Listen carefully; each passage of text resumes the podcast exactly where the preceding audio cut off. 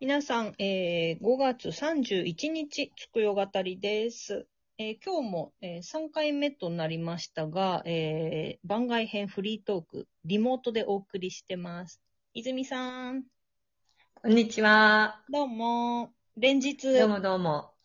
はい。配信でええ。振り返りをして、もう今日が最最後になりましたけど、そうですね。うんうん。ようやく、最初はどうかなと思ったけど、振り返るのも楽しいですね、なんとなくね。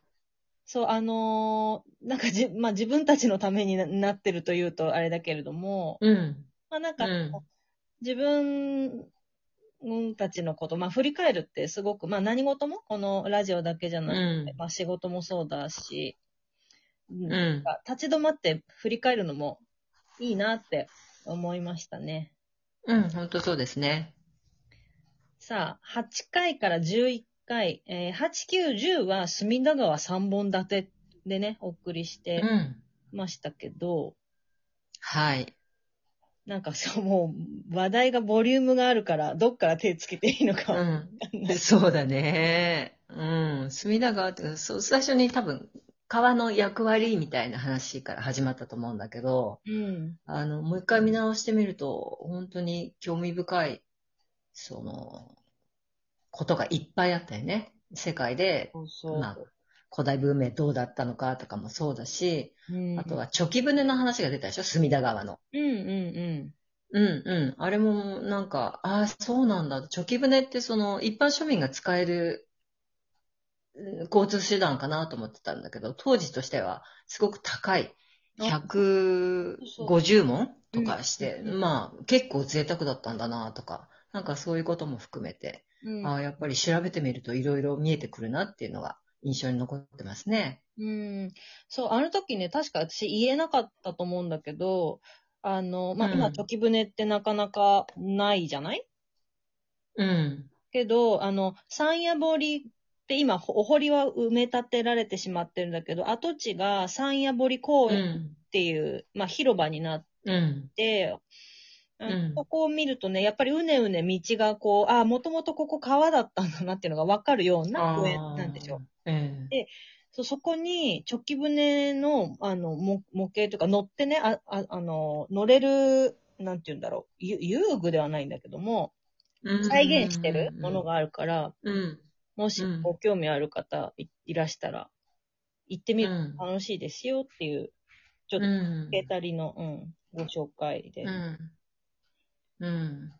私はね、あの、やっぱりその隅田川もそうだし、川って、うんその人類にとってすごく大事だったんだなって、やっぱりすごく思っていて、それは、うん。まあ、水が豊富だっていうこととか、船に乗れば移動でき、早く移動できるとか、まあ、そういう交通的なこともあるんだけれども、あの、何回目だったかちょっと覚えてないんだけれども、えっと、川には、その、事件がか絡んあー。あるっていう話から、うん。うん。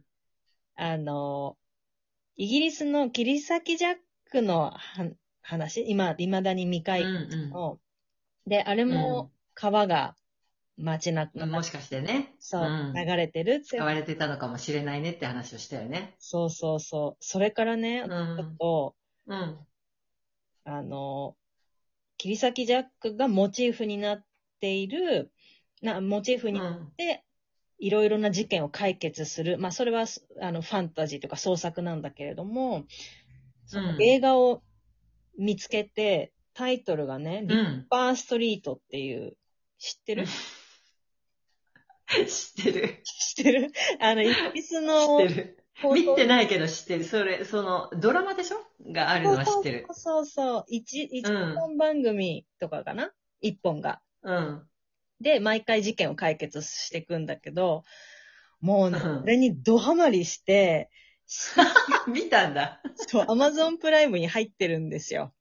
で、まあ、あの、ちょっと家で過ごす時間があったから、あの、シーズン1から5まで、全部で50本。あ、そんなに長いんだね。そう、でも、一気に見た。うん。うんほんとへそうえ。。え、その、設定は現代なの？そそそれとも、当時のビクトリア朝時代なの？そう、そう。だから、衣装も街のそのちょっとすす汚れてるっていうのかな。感じも、石畳の感じも、うんすんごく娼婦の方たちがの、その役とかね、すっごく面白くて、へえ。あの、それでね、やっぱり川に遺体をな、を捨てちゃったりとか、すごくね、うん。あの、あ、つくよ語りで話した通りじゃん、なんて、なんかちょっと自画自賛しながら見てたっていう。へえ。時代設定がいいね。そう。やっぱりあの時代のその石畳をさ、ポクポクポクって馬車で移動するとかさ。ガス灯がその、普及し始めた頃とかさ、で、霧の深いロンドンとかさ、あの、私はシャーロック・ホームズ大好きなんだけど、その、シャーロック・ホームズの、そのものも好きなんだけど、その時代設定がやっぱりそのファンには好きっていう人の方が多いんじゃないかなって思うね。ああ、そうなんだ。ほら、あのーうん。つくよ語りの中で何度もいろいろなその英語圏の文化を紹介してくれるでしょ、泉さんが。うん。で、私にとってはまあすごくそれ新鮮で、あの、今回だからそのリッパーストリートを見ながらね、明らかに、まあ、イギリスの発音だし、英語も。で、ウィットに富んでるジョークとうか、ん。その気品高さみたいな、うん。あの、あ、これがイギリスらしさなんだなっていう、まあ必ずだっての飲んで、飲み物が出てくるのが必ず紅茶なんだもの。だからね、なるほどなーなんて、あの、前よりちょっと知った気になって なりながら見ました。ああ、なるほどね。面白かった。ん皆さんもね、あの、もし Amazon プライムにあの加入されてらっしゃる方いたら、リッパーストリート、ちょっと見てみてください。超面白い。私も見なきゃ。50本。ぜひ。長い。そう。なんかあと他にあります？うーんと、川、だから、伊勢物語の話をして、それから、あず、その中で、その、主人公が東下り、つまりうん、京都の都から、うん。東の野蛮な国へ 下っていくっていう、それがそのベースになってる物語だよねっていうところから、その東下りをそう掘り下げていったじゃない、うん。それがその、もともともう何回も伊勢物語読んでるんだけど、いやっぱり掘り返してみて、その深く考え直したら、ん次に読むときにやっぱ違うよね、風景が。うん、うん、うん、うん。わかります。なんて言うんだろう。あの、スイッチが増え、自分の中にも持ってるスイッチが増えるようなうん。感覚だと思う。うん。あの、その時に取り上げた、まあ、実際に隅田川に伝わっている伝説、梅若伝説っていう、まあ、伝説があ、ありますねっていうお話と、それが元になって、いろいろな芸能の作品が書かれてますっていうお話で、まあ、隅田川このって、こう、一つのグループで呼ばれる作品について、まあ、取り上げたけれども、うん。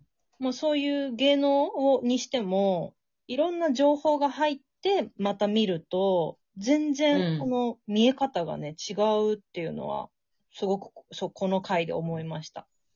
うん。うん。うん。そうだよね。うん。そうそう。そうそうそうそう。そうだったね。その、舞台で取り上げられている隅田川っていう舞台でも、その最後に、あの、まあ、共女、うん。狂った女性として描かれている主人公が、子供の面影を見て、その、狂ってるんだけど、その後にすぐに、なんていうか、夜明けとともに、船歌みたいな、その、牧歌的な状況が出てきて終わるでしょ？なんか、それがいつも、腑に落ちなかったんだけど、ななんでここに船歌が出てくるのかなっていう。それもその、光と闇とかさ、死と生とかっていう、その対比される比喩表現があってっていうことを、うんその発見して、あ、これは絶対入らなきゃいけない場面だったんだなっていうのを発見したことはすごい大きかったですね。ううーん、そうね。って言ってる間にね、もうね、残り2分ですよ。あ、もう早いですね。そうそうそう。だから、えっ、と、それでじゃあ最後の10回目は、旅って言って、まあ二人とも旅好きだったね、これはなんかすごい楽しかった印象が。うん。私もワクワクした。うん。ね、なんか一番乗ってたなっていう感じがね、しましたよ。印象そうだねう。んうん。うん。なんなんか二人とも旅好きだから、その、そこから狩猟民族の DNA が濃いんじゃないかとか、なんか、ね、そういう話も来たよね。泉さんはハイブリッドだねって、縄文と弥生のハイブリッドだよっていう話をしたの。そうそうそうそう。そう、それ、それで思い出したけど、私、あうんのきっかけでっていうのと、まあ自分の健康のことももう、あうの、ん。大事に考えたいなと思ったので、なんと、うんうん。DNA の遺伝子解析を申し込みました。まだキットが届いてないんだけどね。すんごいところの DNA 入ってんだろうね。0.0000何パーセントとかね。そうかもね。あの、これはだから、つくよ語りのいつかの回で、私の DNA 解析の結果を、ちょっとあ、ぜひ報告してください。発表してください。ご紹介できたらなと思ってますけど、一緒にやる、はいうん、ぜひやりたい、そあ、れ本。当？今度紹介して。うん。まあちょっとそんなことでね、駆け足で来ましたので、はいはい。また次週から、あの、元に戻ります。はい。はい。お願いします。はいではさようなら。はい。さよなら。